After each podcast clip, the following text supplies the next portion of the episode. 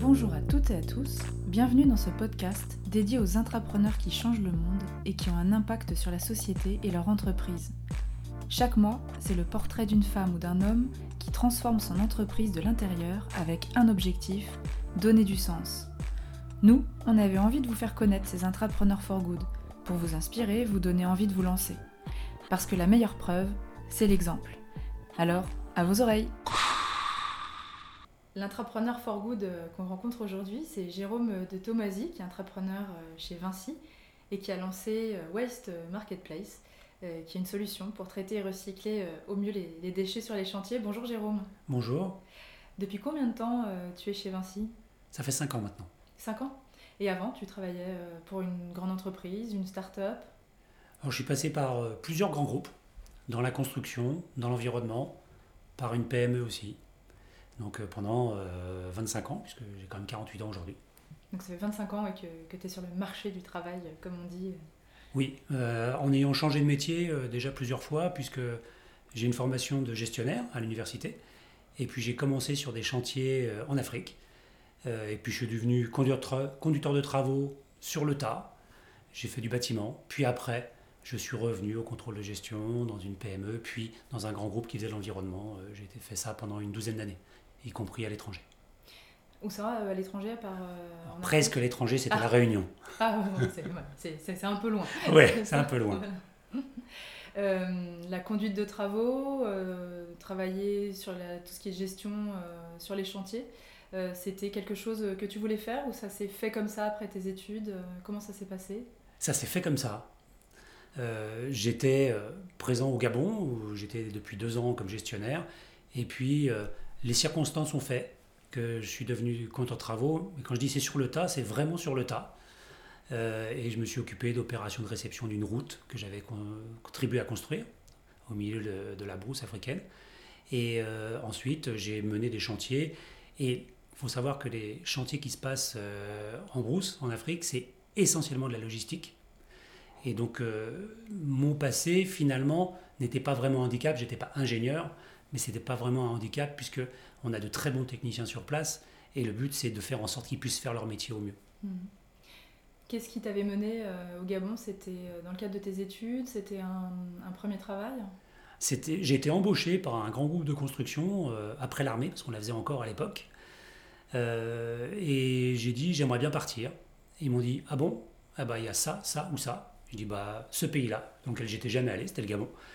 Et 15 jours après j'étais parti. Voilà, et je suis revenu 4 ans plus tard. C'est un peu en fait comme si tu étais parti euh, sur un coup de tête, euh, c'est presque en fait euh, un caractère enfin, déjà d'entrepreneur, de, bah oui, j'y vais, je vais voir, je tente. Alors certains m'ont un peu dit que je partais à l'aventure, les mauvais esprits pouvaient dire que je faisais un peu le mercenaire.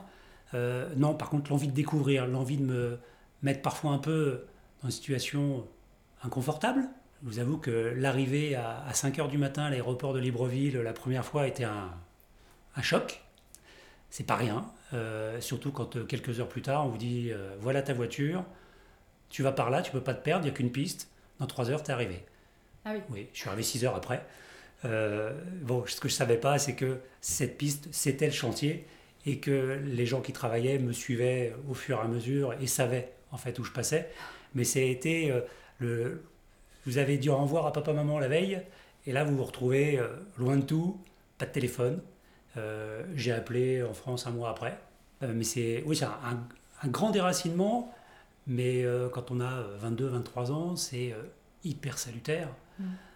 on sort de, vraiment de son confort, on apprend autre chose, on apprend surtout à s'ouvrir aux autres, à être adaptable, à imaginer des solutions dont on n'imaginait pas même qu'elles puissent exister. Vous vous retrouvez à 23 ans au milieu de la brousse à être boss, à vous occuper de, de nourrir 40 expatriés euh, qui sont euh, là en vase clos.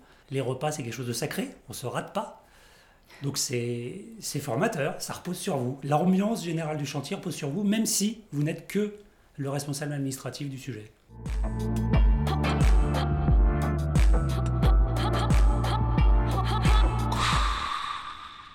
Qu'est-ce que ça t'a appris euh, après pour la suite euh, de tes capacités, de tes envies?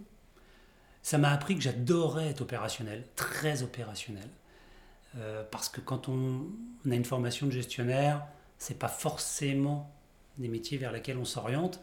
Mais en fait, j'adore avoir les pieds sur le chantier, j'adore être aux prises directes avec les éléments, avec les hommes aussi, et s'adapter et répondre à une, à une question qu'on n'imaginait pas 30 secondes avant. Le chantier, c'est ça. C'est euh, une gestion de crise permanente ou presque. Mm. Euh, on est toujours, jamais à l'abri en tout cas d'un événement imprévisible. Et donc euh, s'adapter à ça, répondre à ça, c'est un peu d'adrénaline, c'est un peu de stress, mais c'est ce que j'appelle le bon stress, ce qui fait avancer.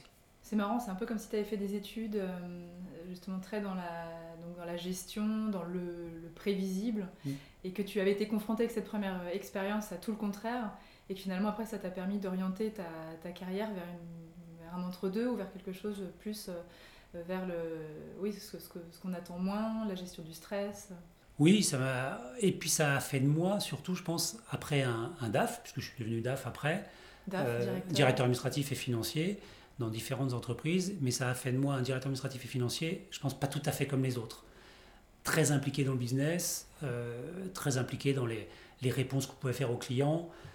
J'étais sans doute pas tout à fait le DAF habituel. Tu l'as ressenti vraiment dans tes expériences après? Qu'est-ce que tu as, qu'est-ce que as eu après comme, euh, comme autre métier? Après, c'est euh, 4 ans euh, en Afrique dans un grand groupe de construction.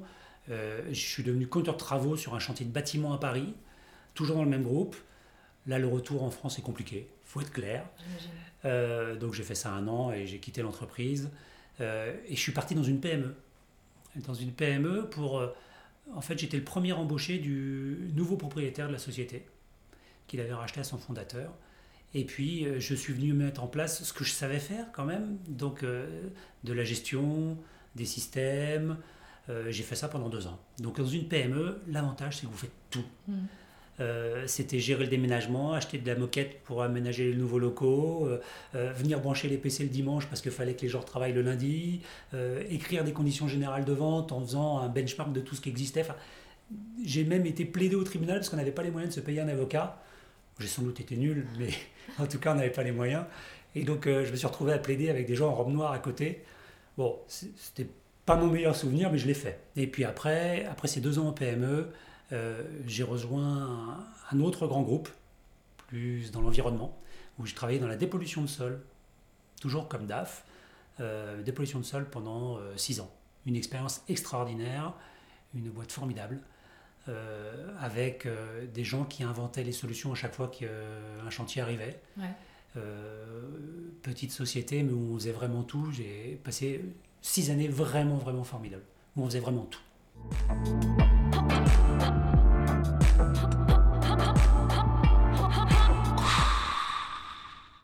Tu as toujours fonctionné euh, avec un esprit euh, entrepreneurial ou intrapreneurial finalement, non?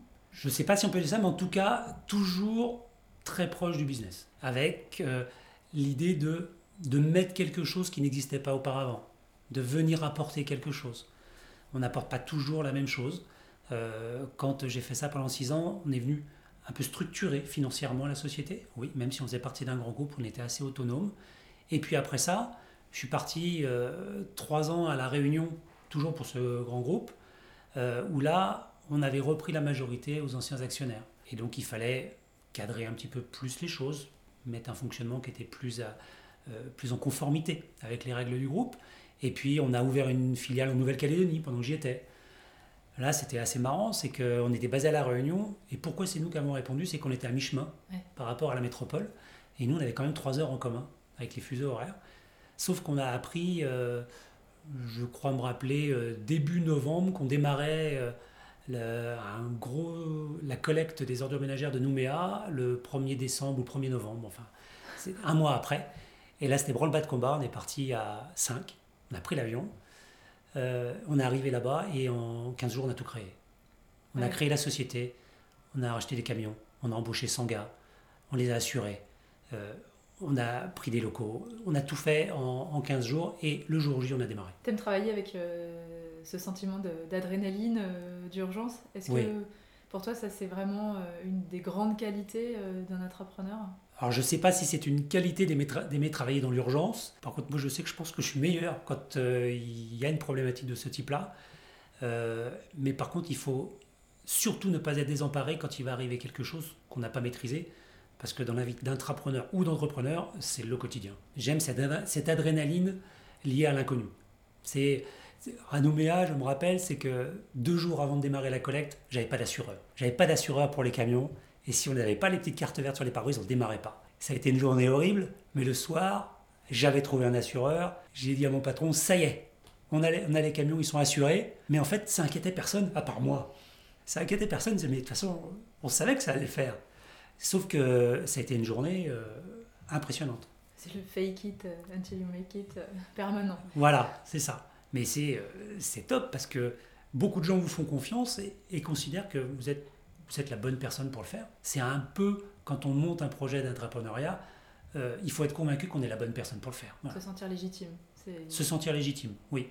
C'est important parce que sinon, euh, je ne vois pas comment assumer ses choix, ses orientations stratégiques, convaincre même. Si on n'est pas convaincu soi-même, c'est quand même plus compliqué. Et donc, euh, être, se sentir légitime, à mon sens, est une notion fondamentale pour monter un projet quel qu'il soit. Est-ce que tu penses que tu te serais senti aussi légitime euh, pour lancer ton programme d'entrepreneuriat si tu n'avais pas eu aussi euh, tout ce background que tu as, toutes ces expériences que tu as eues? Alors, je ne sais pas vraiment. En tout, la légitimité, c'est un sentiment assez personnel. Je ne sais pas ce qui l'a construit, ce sentiment de légitimité. Peut-être parce que je suis amené, je suis venu amener dans le groupe dans lequel j'exerce aujourd'hui une compétence que j'avais acquis auparavant et qui existe assez peu dans ce groupe-là. Et donc du coup, cette légitimité est venue de se passer où j'avais appris des, choses, notamment sur les déchets, que euh, Vinci maîtrisait moins. Donc la légitimité s'est construite comme ça, je pense.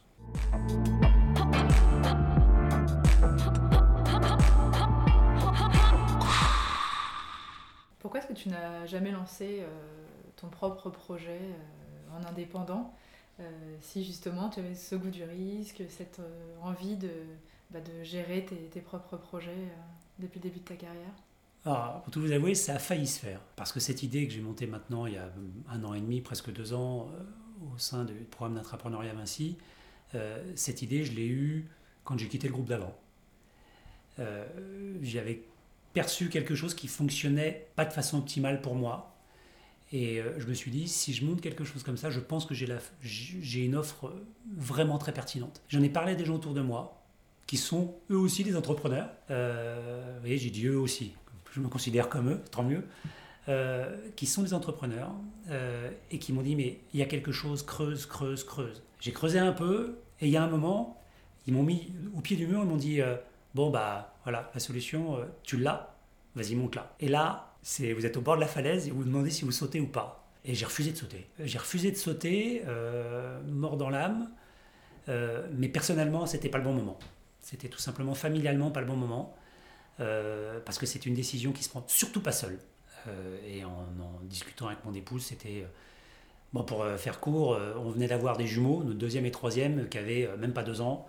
Et euh, la charge aurait été un peu compliquée pour mon épouse, sachant que quand on monte une société, on rentre dans un tunnel, on ne sait pas quand on en ressort. Donc on a fait ce choix-là de ne pas la monter.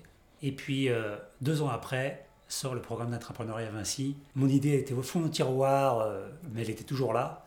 Et là, je dis, mais en fait, c'est l'occasion que jamais. Et, et, là, évidemment, la situation était plus simple. Et puis, on en a rediscuté avec mon épouse, évidemment. Elle dit, mais évidemment qu'il faut le faire. Et on en est là aujourd'hui.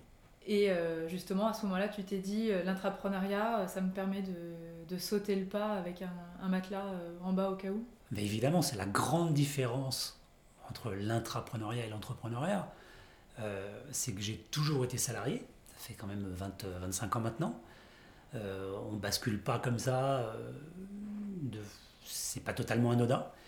Et l'intrapreneuriat, c'était au-delà de je me raccroche à une société que je connais, euh, au-delà de ça, c'était toute la préparation en amont qui permet, via l'incubation, via l'accélération, les coachs, les mentors, les échanges qu'on a, de se faire une idée la plus pertinente possible de est-ce que j'ai une chance d'y arriver. Hmm. Et ça, euh, quand vous montez votre société, eh ben vous le faites quand euh, vous êtes déjà parti, parce que ça prend un temps dingue, il faut rencontrer un maximum de monde, pendant cette période d'incubation, d'accélération, j'ai rencontré plus de 100 personnes euh, qui ont tous leur avis, ce qui est important. Et il faut en faire une synthèse et se dire, OK, Est-ce que j'ai quelque chose à proposer? Est-ce que j'ai une proposition de valeur? Je suis arrivé au stade, et nous sommes arrivés au stade où on se disait, oui, on a une, il faut le tenter. Donc on l'a tenté. Oui, c'est vrai que la sécurité liée au salariat n'est pas totalement étrangère à la situation dans laquelle je suis aujourd'hui. L'entrepreneuriat bénéficie aussi de ça. Hmm. Maintenant, il n'y a pas forcément que des avantages à l'entrepreneuriat. On va en reparler, euh, mais avant, je voudrais revenir un petit peu sur euh, justement ta sensibilisation à l'environnement hmm. qui t'a conduit euh, à penser à cette solution. C'est à quel moment où tu as eu ce déclic, cette préoccupation? Parce que tu as travaillé de, pendant longtemps dans la gestion des déchets, donc tu étais hmm. confronté directement à toute la question du recyclage et, du gaspillage, j'imagine On le voit, en fait, on, on le voit. Et puis surtout, ça m'a sauté aux yeux. J'avais déjà une idée quand j'ai quitté le groupe d'avant, le groupe de déchets, une idée qui pointait. Et ça m'a sauté aux yeux quand je suis arrivé chez Vinci. Et j'ai vu comment on procédait sur nos chantiers. Et je me dis, mais c'est dommage, parce qu'on peut tellement faire mieux. Et c'est pas si compliqué que ça. Et il faut se mettre dans la tête du conducteur de travaux qui a des milliers de choses à gérer, euh, qui est quelqu'un de débordé en permanence. Euh, sur un chantier, le facteur temps est une donnée clé et lui, il en manque. Et je me suis dit, mais comment je peux faire pour améliorer ce tri et ce recyclage, cette valorisation des déchets, tout en lui faisant gagner du temps? Si je lui complique la vie, j'ai beau avoir la meilleure solution du monde, il n'en voudra pas. Parce qu'il n'a pas de temps additionnel à me consacrer. Et donc, je suis venu monter une solution qui lui fait gagner du temps, qui lui simplifie la vie, et qui en plus permet de mieux valoriser les déchets. À partir du moment où on fait gagner du temps, ils sont preneurs de la solution. Oui, tu es parti du principe que l'impact positif en soi euh, n'est pas le socle de la solution si on veut qu'elle euh, fonctionne. C'est un des buts. Euh, par contre, si c'est votre seule proposition de valeur, ça ne passe malheureusement pas. Parce que si ça passe par vous avez au moins autant de travail qu'avant, voire ça coûte plus cher, c'est impossible. Il faut que ça prenne pas plus de temps qu'avant et que ça coûte le même prix au maximum. Et si vous arrivez à faire gagner du temps et que ça fasse en plus gagner de l'argent, là ça passe, c'est sûr. Et donc on est à ce stade-là. Est-ce que c'est pour cela euh, que ton projet a séduit euh, en interne? Parce que tu valorisais ce, temps gagné euh, et cette simplification pour le, conducteur de travaux? Alors qu'est-ce qui a fait qu'on m'a autorisé à aller plus loin que les périodes d'incubation et d'accélération? Je ne saurais pas exactement le dire. J'étais pas dans le sein du sein du comité de sélection. Par contre, le fait qu'on puisse faire gagner de l'argent et qu'on amène de l'information environnementale, du suivi environnemental et de la solution qualitative du point de vue environnemental, je pense que tout ça a participé euh, au fait qu'on ait monté la société aujourd'hui et qu'on la fasse tourner. Hmm. Je pense que ça a participé et le fait aussi que ce soit très très très euh, euh, commun en fait à tous les métiers du groupe, c'est que dès qu'il y a une benne à déchets quelque part, je peux intervenir.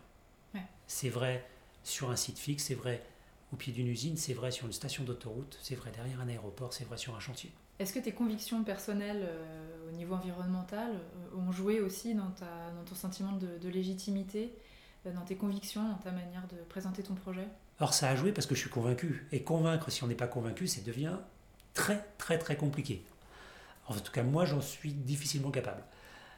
par contre, convaincre d'un sujet dont on est convaincu, je pense que on est un très bon avocat du sujet. Euh, et quand je rencontre euh, différentes parties prenantes sur le sujet, j'ai jamais l'impression de ne pas réussir à convaincre sur ce sujet-là, sur le sujet de l'impact environnemental, du suivi de cet impact environnemental, d'espérer de, l'améliorer, de savoir d'où on vient, où on veut aller, de se fixer des objectifs pertinents parce qu'on sait les mesurer. Euh, j'ai jamais de difficulté à convaincre là-dessus. Sans doute parce que je suis moi-même convaincu.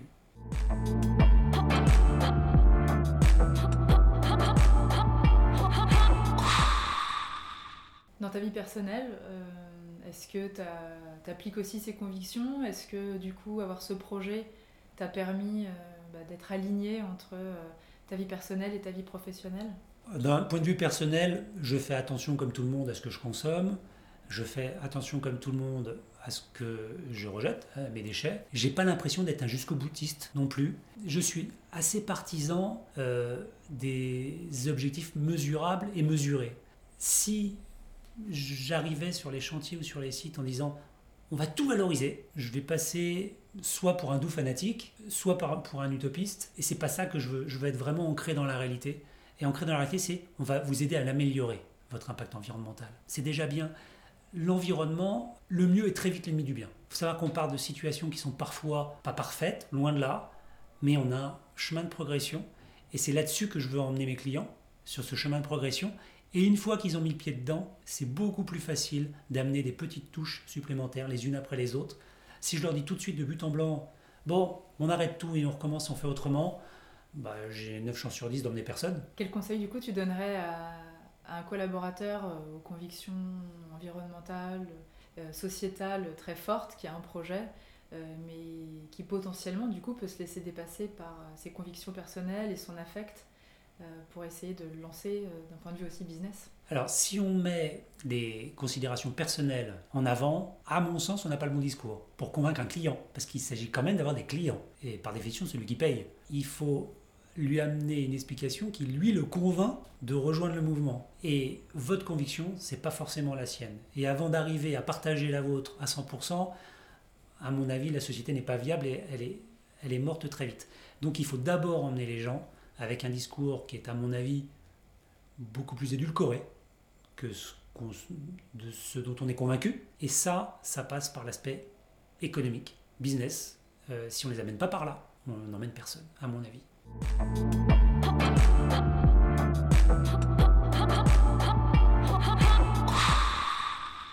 Est-ce que euh, aujourd'hui on parle de plus en plus d'intrapreneuriat, on parle beaucoup plus du for good, euh, mais l'intrapreneuriat for good n'est pas encore forcément encore énormément exploré dans les entreprises. Est-ce que c'est plus compliqué pour un intrapreneur à impact positif de justement déployer cet impact positif?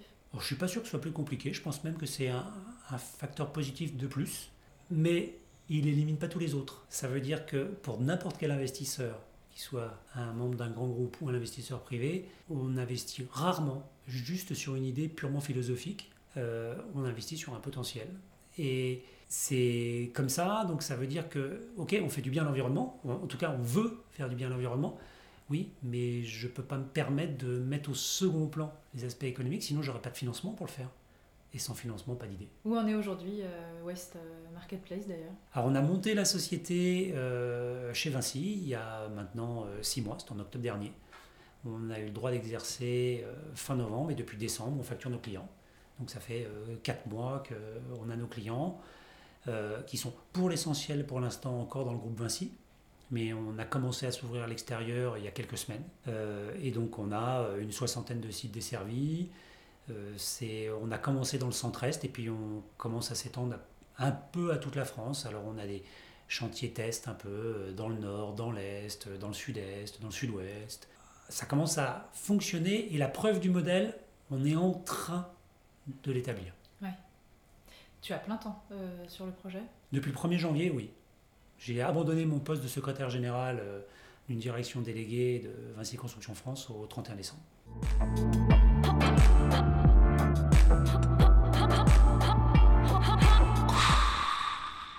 Et du coup, aujourd'hui, tu te vis comme euh, un intrapreneur, un entrepreneur, un collaborateur augmenté?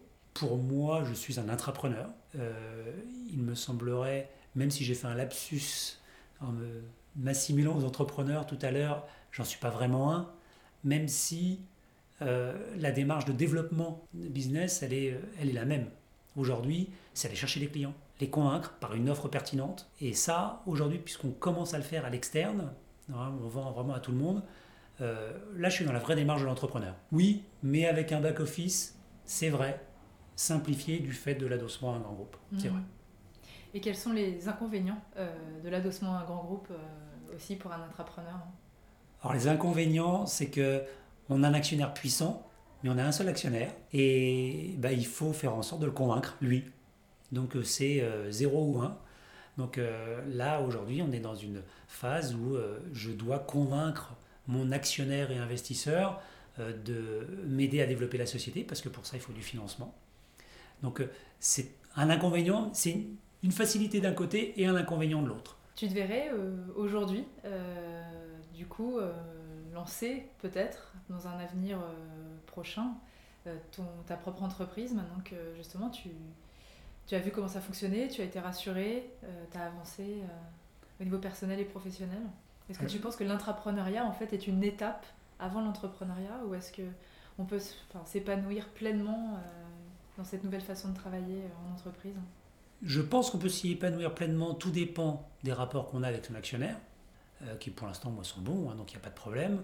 Euh, après, monter une société aujourd'hui, moi, Jérôme de Tomasi, euh, je monte ma boîte, déjà pas avec cette idée-là, parce que cette idée-là, euh, pour l'instant, c'est mon actionnaire qui finance le développement, ça c'est sûr. avec une autre, j'avoue que j'en sais rien. J'en sais rien.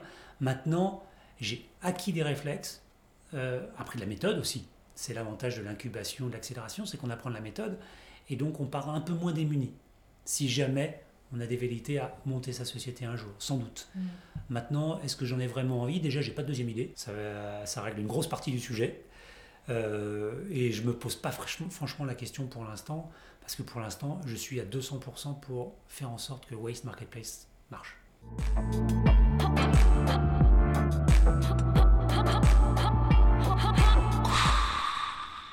Tu penses avoir aussi euh, un rôle un peu d'ambassadeur euh, en interne pour diffuser bah, cette nouvelle façon de, travailler qui est l'entrepreneuriat et aussi cette peut-être nouvelle façon de penser les business euh, qui est l'impact positif? Oui, ça, alors ça pour le coup, euh, on est utilisé et c'est très bien par le groupe et notamment par la plateforme de prospective hein, qui est Léonard, qui euh, nous abrite, hein, qui abrite le programme d'intrapreneuriat.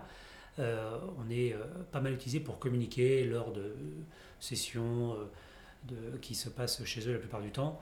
Et ça, en fait, le discours qu'on tient est souvent. Déjà, pour moi, le discours que je tiens vis-à-vis de l'expérience est hyper positif, évidemment. Euh, c'est vraiment une expérience hyper enrichissante, même si on passe par des moments un peu compliqués. Hein, c'est parfois déstabilisant, mais c'est tellement rafraîchissant, en fait, que ça fait du bien. Et quand on diffuse ce message-là, en fait, ça, fait beaucoup bien aussi aux gens qui l'entendent. Et donc, euh, oui, on est utilisé pour ça oui, c'est une bonne chose euh, et moi j'en demande. Et est-ce que ça fait des petits? Est-ce que euh, tu as vu des initiatives fleurir qui valorisaient justement enfin, un, impact, un, impact environnemental et business? Il y a eu plusieurs projets qui ont été présentés chez Léonard lors des deuxième et troisième sessions qui ont un lien oui, avec un impact social ou sociétal ou environnemental en plus du business. Donc l'histoire se tisse. L'histoire continue. Merci beaucoup, euh, Jérôme Di Tomasi. C'était Changemakers, le podcast dédié aux entrepreneurs for good. On vous retrouve le mois prochain pour vous présenter un nouvel acteur du changement. Vous pensez en être un? Contactez-nous. À bientôt